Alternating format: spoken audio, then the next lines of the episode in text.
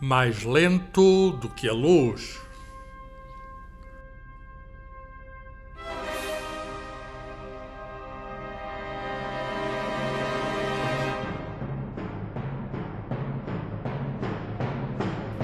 Uma conversa sobre ciência, o universo e tudo o resto, com David Marçal e Carlos Filhais.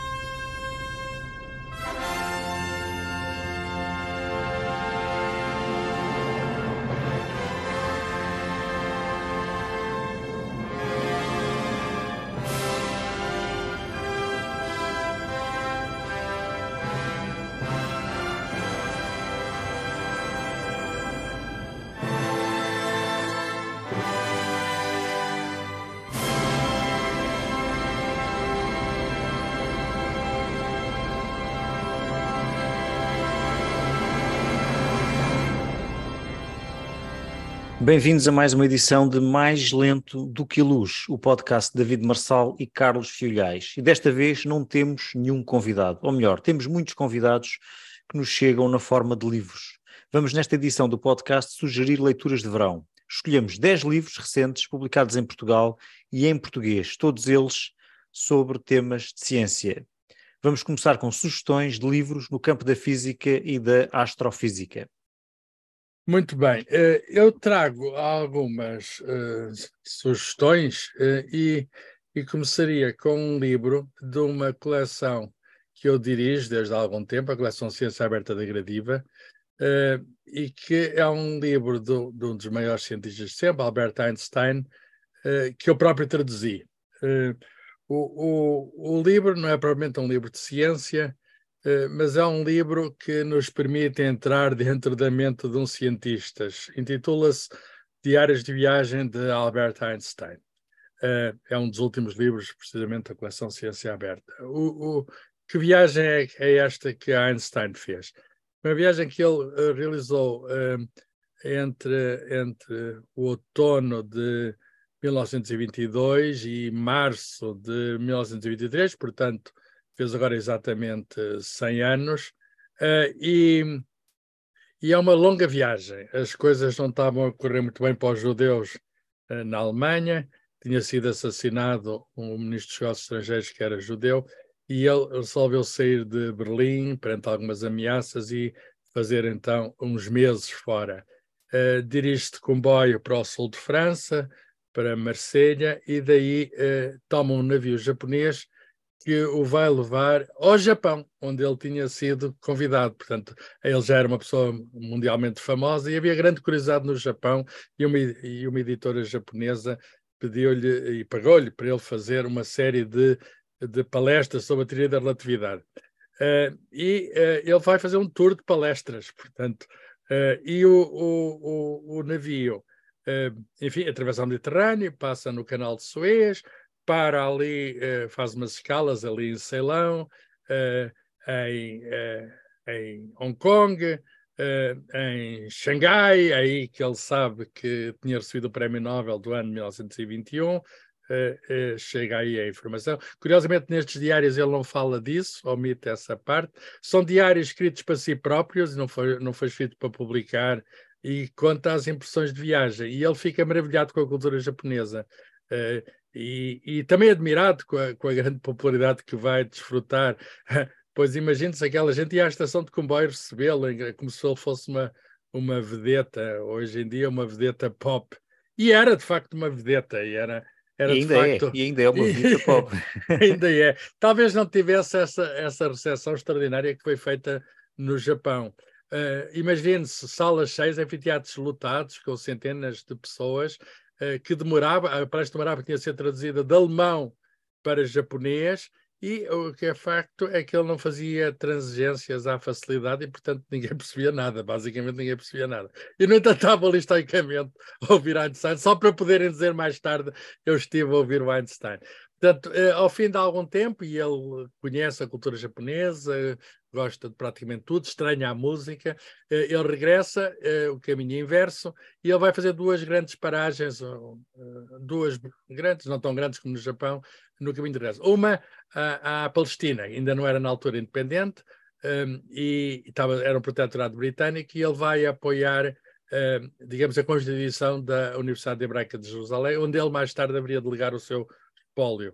Uh, e são as impressões de alguém em contato com a terra, digamos, uh, que era dos seus ancestrais. Ele reconhecia-se como judeu, embora não fosse um judeu religioso.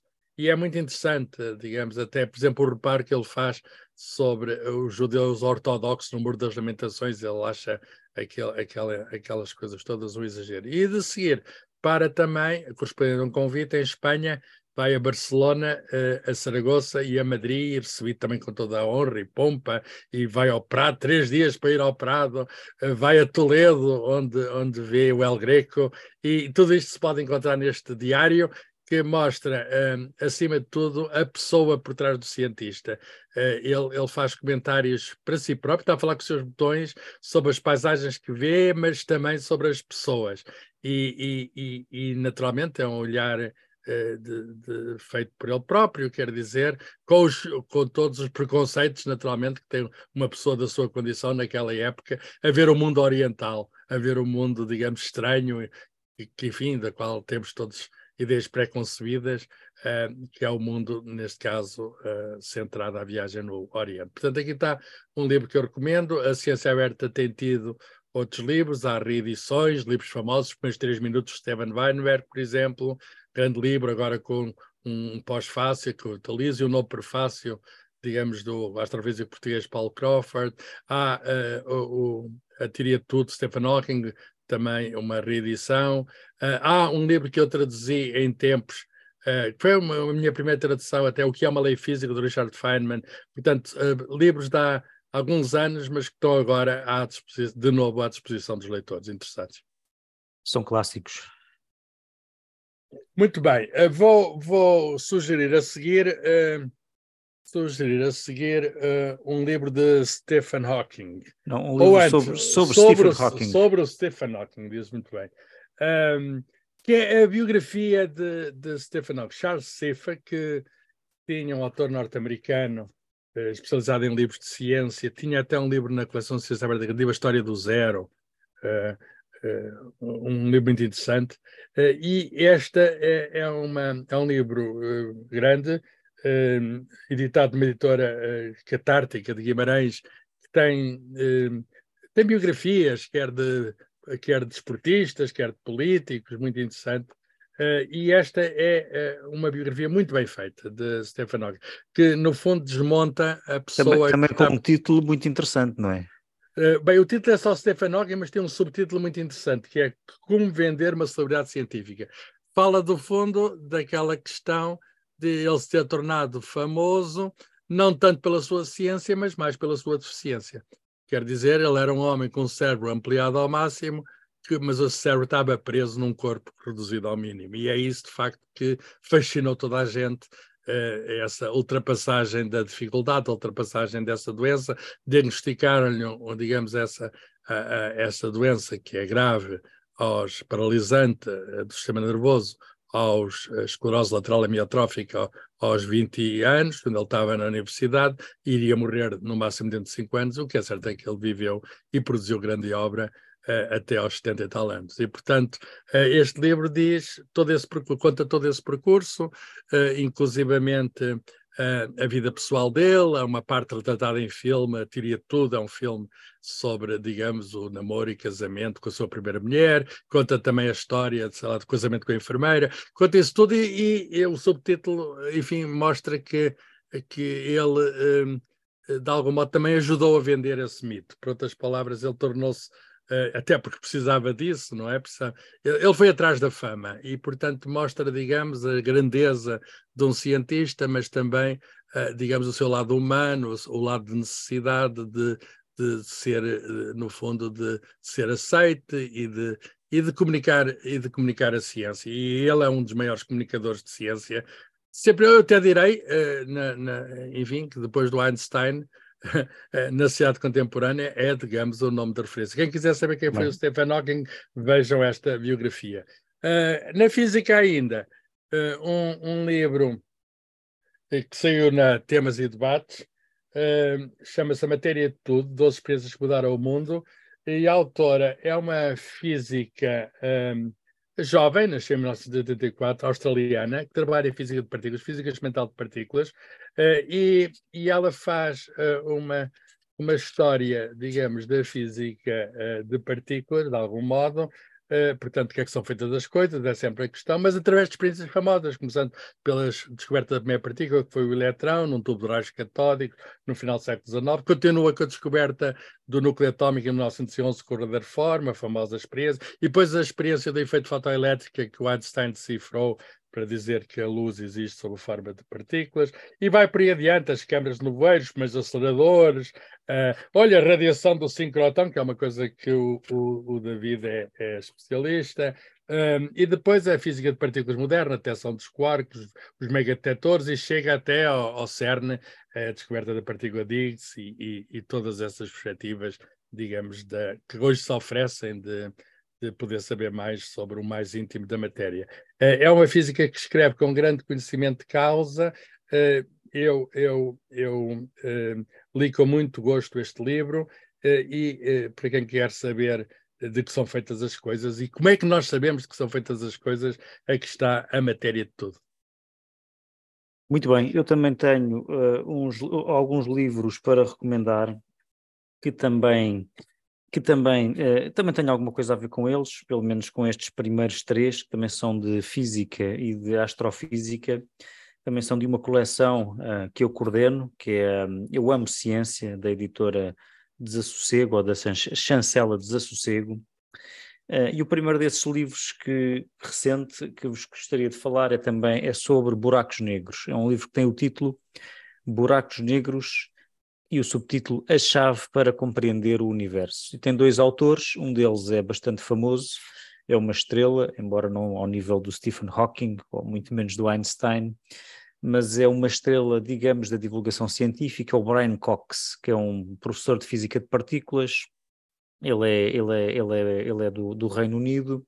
Aparece muito é, na televisão inglesa. Aparece e tem vários livros, e tem vários livros tem muitos tem vários livros e realmente aparece muito na televisão inglesa e tem, e tem uma, uma atividade muitíssimo ativa de divulgação científica. Uh, mas ele também tem um coautor menos conhecido, mas também com vários livros publicados, que é o Jeff Forshaw, que é, que é um físico teórico e, e, é também professor de física de partículas na mesma universidade. Uh, e eles escreveram este livro, Buracos Negros, a chave para compreender o universo. Os buracos negros são, de facto, um tema muitíssimo apelativo, Portanto, é um tema que está muito, muito presente na ficção, portanto, em séries como. Bem, há o famoso filme do Interstellar, que, em que há uma, um, um, planeta que orbita um buraco negro uh, e acontecem coisas estranhas com a passagem do tempo, uh, porque, por causa da gravidade. Portanto, isto aqui tudo tem a ver com a gravidade. O, o buraco negro, o Carlos saberá dizer melhor do que eu, uh, tem uma, uma enorme massa. Atrai tudo o que está à volta eh, e isso que provoca uh, fenómenos estranhos. Até a luz, por isso é que é negro, nem a luz pode lá escapar. Até o tempo passa, passa, passa de forma diferente, não é? Portanto, Exato, o tempo não passa. passa. não passa, portanto, até o tempo não passa. Portanto, é, e, o, e o Stephen Hawking, e o, digamos, Stephen Hawking não, e o, e o, e o Brian Cox e o seu coautor Jeff Forshaw, neste livro, eles dão conta dos últimos uh, da ciência dos buracos negros, portanto, que é uma ciência que, apesar de ser apelativa, é sempre um desafio de divulgação científica, porque a física moderna é bastante complexa. Um, e ele, eles dão conta dos últimos avanços da, acerca da investigação em buracos negros, designadamente, por exemplo, uma ideia do físico Stephen Hawking, que é a ideia que estes, que estes buracos negros, estes monstros do espaço, também são capazes de irradiar luz, não é? Portanto, uh, ou de irradiarem.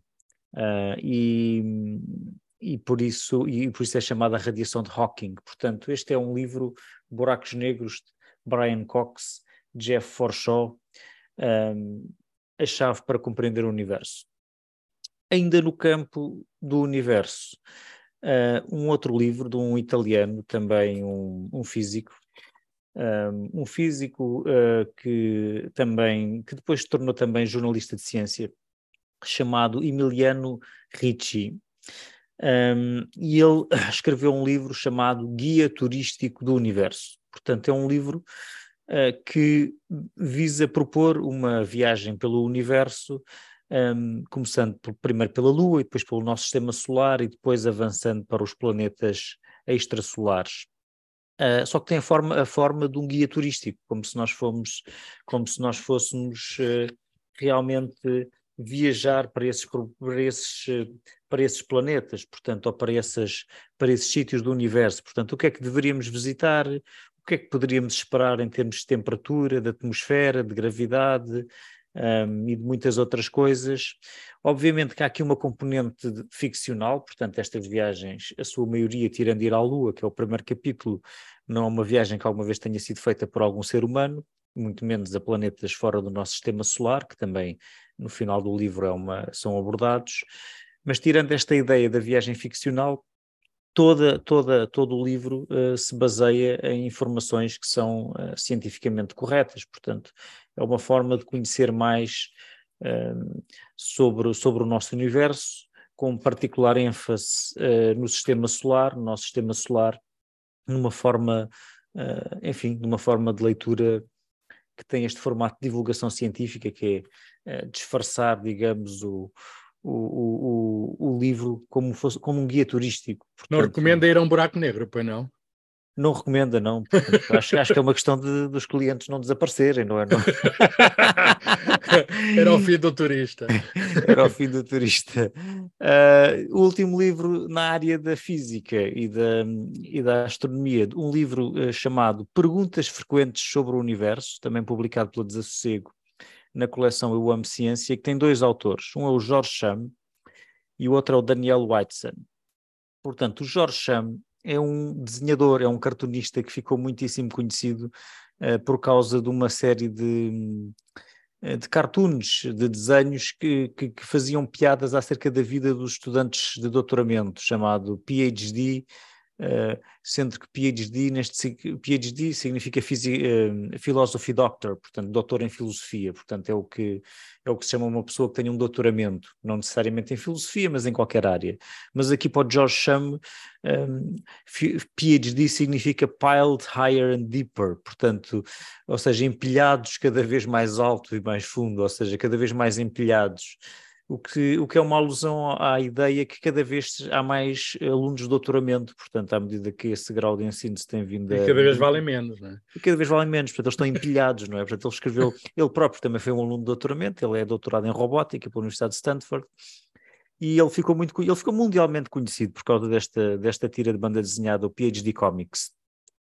E depois ele, a dada altura, além de fazer piadas sobre, sobre hum, sobre os alunos de doutoramento, começou a fazer também divulgação científica. Isso começou quando ele foi ao, ao, ao CERN, na altura em que estava iminente a descoberta do bosão de Higgs, e ele encontrou um físico, Daniel Whiteson, eh, um americano, que, que na altura trabalhava no CERN, e ele teve uma conversa com ele na cafetaria.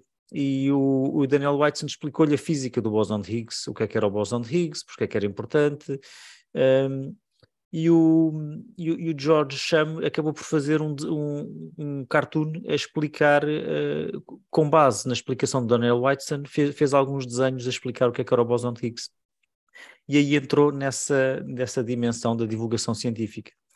Uh, e pronto, e ele já, eu, um, eles, os dois já têm, um, ambos, o George Cham e o Daniel Whiteson, têm um outro livro um, anterior chamado Não Fazemos Ideia, um, e pronto, e agora tem este segundo livro, Perguntas Frequentes sobre o Universo, que é um livro. Que é para a gente fazer científica. alguma ideia, que é para ficarmos a fazer. Exatamente, é. o outro é sobre o que não temos ideia, este é sobre o que temos ideia.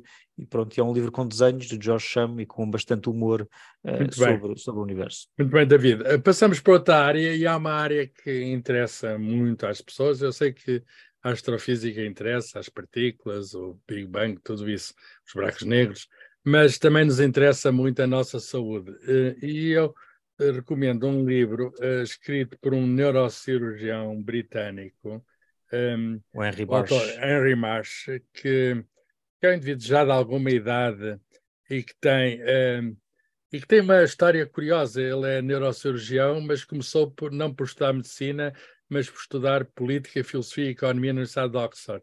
E só mais tarde é que mudou para medicina. E, e, logo para essa área da medicina tão particular que é a neurocirurgia. E, portanto, ele é um homem com uma grande visão do mundo, eh, com, eh, digamos, um, e também com uma grande capacidade de escrita. Eh, ele já tem outros livros que foram best-sellers e também trazidos em português, este é o terceiro. O primeiro intitulava-se Não Faças Mal, o segundo hoje deu entrada no hospital, e este terceiro chama-se E por Fim, Questões de Vida e de Morte, portanto, na, na Lua de Papel.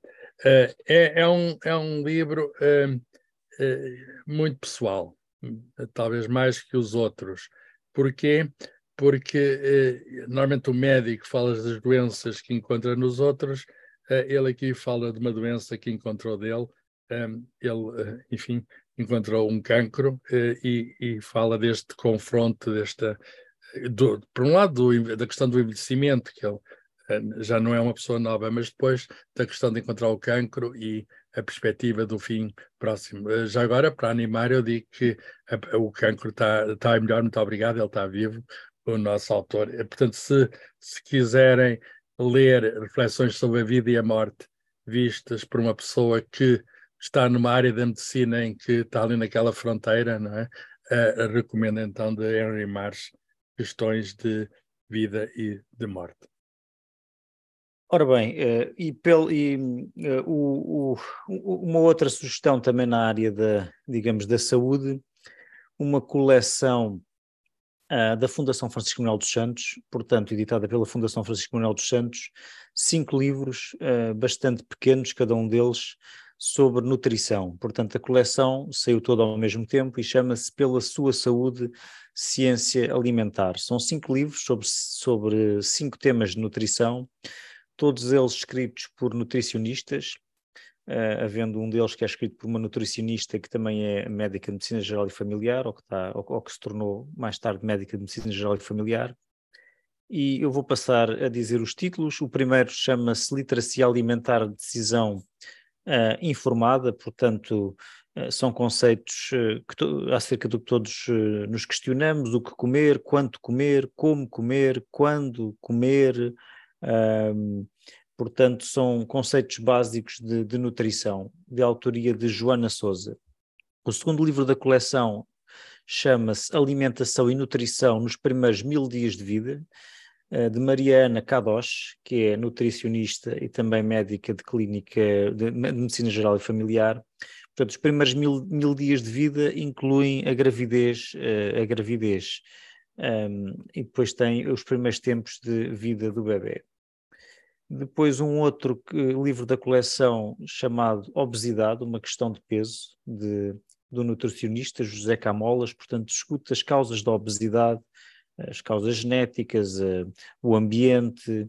Uh, por exemplo, há estudos que mostram que uma pessoa que tem amigos obesos tem muito mais probabilidade de ser obesa. Portanto, se os nossos ouvintes acham que estão gordos, podem culpar os seus amigos. Portanto, portanto ao ser sobre... obeso, ao ser obeso que significa é ter, mais olhos, ter mais olhos que barriga. Pois é, a questão da força de vontade, que também é aqui discutida. Também muitas pessoas pensam que a força de vontade é uma, é uma questão determinante de resistir a comer não é bem assim, uh, ou, ou, pelo menos não é igual para todas as pessoas. Portanto, um livro sobre a obesidade também é uma questão muito importante. Outro livro da coleção chama-se uh, As Dietas da Moda Impactos Clínicos, de, também de uma nutricionista, Ana Brito Costa, uh, que discute a validade científica de algumas dietas da moda, a sua segurança, eficácia, os riscos que têm. E finalmente Há muita coisa da... que nem sempre está certa, mas enfim, é preciso, ter, é preciso procurar quem saiba. Exato, e por isso é que esta coleção é uma coleção escrita por nutricionistas uh, e, e, tem esse e, e, focada nestes temas que são do interesse direto das pessoas. E o último livro da coleção é, chama-se Alimentos de Hoje, Catarina, também de uma nutricionista chamada Catarina Souza Guerreiro, um, que discute o valor nutricional de 15 alimentos, portanto, como o azeite, como uh, portanto, há, há, há, uma série de como o iogurte, uh, o alho e a cebola, uh, as leguminosas e alguns. Convém ler antes de comer, não é? Convém ler antes de Frutos silvestres, portanto, para saber um pouco de algumas das propriedades nutritivas de alguns alimentos, uns mais populares do que outros, a maioria deles relacionados com a dieta mediterrânica. Uh, e pronto, estas são, estas são as minhas sugestões no campo da, da saúde. Muito bem. Uh, um, um, outro tema que interessa uh, muita gente, que nos interessa a todos, uh, são as questões da sociedade da informação, um, da presença dos computadores nas nossas vidas, portanto, as ciências de computação desenvolvendo-se extraordinariamente, e hoje temos a questão da inteligência artificial. Fala-se hoje tanto do chat GPT, de facto, é, é, enfim, é, é, é uma coisa que está presente e que não podemos ignorar e e toda a questão da inteligência artificial uh, está, está muito, muito viva agora e precisa de regulação e temos de, tem, oferece oportunidades, oferece também perigos e temos de saber do que estamos a falar. E um bom livro para isso uh, é, é, é, este que eu aqui proponho, uh, de, de, dois autores chineses, ou de origem chinesa, pelo menos o primeiro, e depois estudou nos Estados Unidos, Kai-Fu Lee, que uh, tem, tem até um outro livro uh, que trata da rivalidade na área da inteligência artificial entre os Estados Unidos e a China. É um dos grandes, digamos, choques do mundo. ele chama esse livro anterior As Superpotências da Inteligência Artificial e fala da nova ordem mundial. E ele é, é enfim, tem conhecimentos na, de computação, mas é também empresário, esteve ligado a várias empresas multinacionais, e o que ele aqui faz uh, é antecipar, o primeiro autor uh, conhece bem esta, esta área, o que ele faz é antecipar o que será o ano 2041 na inteligência artificial, o efeito da inteligência artificial nos Estados Intitula-se mesmo Inteligência Artificial 2041, uh, a editora é Relógio d'Água. e o segundo autor é um chinês, mas é um escritor, um, um autor de ficção científica. E qual foi o desafio? Um, há vários cenários, não é? Que são apresentados, são apresentados pelo encontros de ficção científica, como será a vida daqui a cerca de 20 anos, uh, ou menos do que isso, e uh, depois uh, o, o, digamos, o, o, primeiro autor discute qual é a plausibilidade, se, o que é que está por trás daquelas histórias e, se, digamos, a a, a, possibilidade de realização daquelas histórias. E, de facto, as histórias são incríveis. É mesmo ficção científica, mas é ficção científica que se pode tornar realidade. Portanto, para aqueles interessados no futuro, para aqueles que querem escolher bem os caminhos para onde vamos, aqui está um livro, que é um livro uh, bastante grande, é, faz uma boa leitura e, e eu acho muito interessante esta, esta mescla, esta mistura entre ficção e realidade. Uh, e, e, e, e estão aqui os dois lados. Por um lado, podemos sonhar, por outro lado, está aqui uma discussão daquilo que é de facto razoável e outras coisas que não são assim tão razoáveis como isso. Muito bem, então a nossa última sugestão é mais um livro sobre, um, sobre inteligência artificial e as suas implicações na sociedade, chamado Os Algoritmos e Nós, portanto, aqui os algoritmos são os algoritmos de inteligência artificial, é, cujo, publicado pela Fundação Francisco Manuel dos Santos, na sua coleção de ensaios, é, aqueles livros bastante pequenos é, que se podem comprar às vezes no supermercado e nas bombas de gasolina. É, e o autor é o Paulo, o Paulo, Nuno Vicente, que é um professor de mídia, de mídia digitais na Faculdade de Ciências Sociais e Humanas da Universidade Nova de Lisboa, onde coordena um grupo de investigação eh, que se dedica precisamente ao papel do, das tecnologias digitais eh, na área da comunicação, mais especificamente da informação.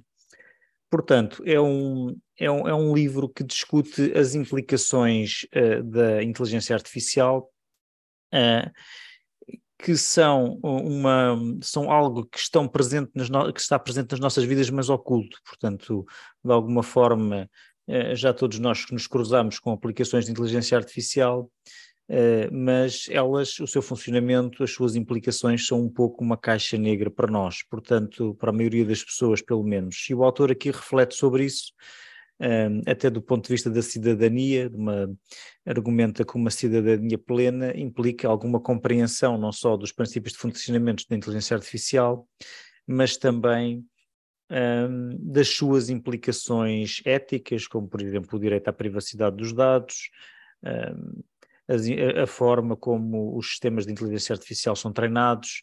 Portanto, no fundo, ele advoga uma maior transparência para uma cidadania mais informada. Ele dá aqui alguns exemplos para terminar uh, sobre a forma como a inteligência artificial é, é retratada nos meios de comunicação social, uh, que a retratam tanto como uma caixa negra como como uma coisa poderosa. Portanto, ele transcreve aqui alguns títulos. Algoritmo diz quem deve ser despedido na TAP. Trabalhadores não sabem como funciona e para onde vão os dados.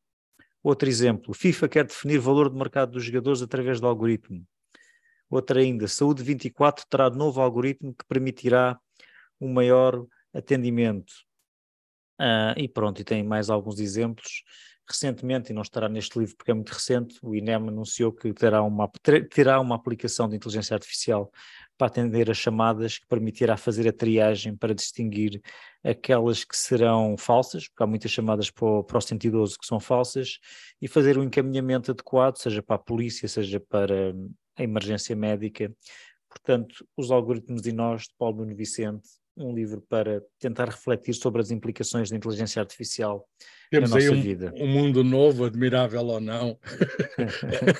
Estamos para ver. Bem, uh, havia outros livros que podíamos ter propostos, felizmente em Portugal uh, uh, tem, continuam a ser publicados livros de, que estão na, na relação entre ciência e sociedade, livros de cultura científica, eh, mas o nosso programa eh, só tem pouco mais de meia hora e, portanto, fica aqui eh, as nossas escolhas, minha e do David Marçal, de livros, enfim, que, que, que, podem ser úteis nesta época do ano, que é precisamente uma época em que uh, temos mais tempo, em geral. Claro que, não sei se toda a gente tem férias agora, há, há quem tenha a trabalhar, mas se, se tiver férias, ou mesmo se estiver a trabalhar, arranja sempre um tempo livre para poder ler algum destes livros. Portanto, eh, nós desejamos boas leituras e boas férias, se for esse o caso. Este também é o meu desejo e até à próxima, até à próxima edição do Mais Lento do que a Luz.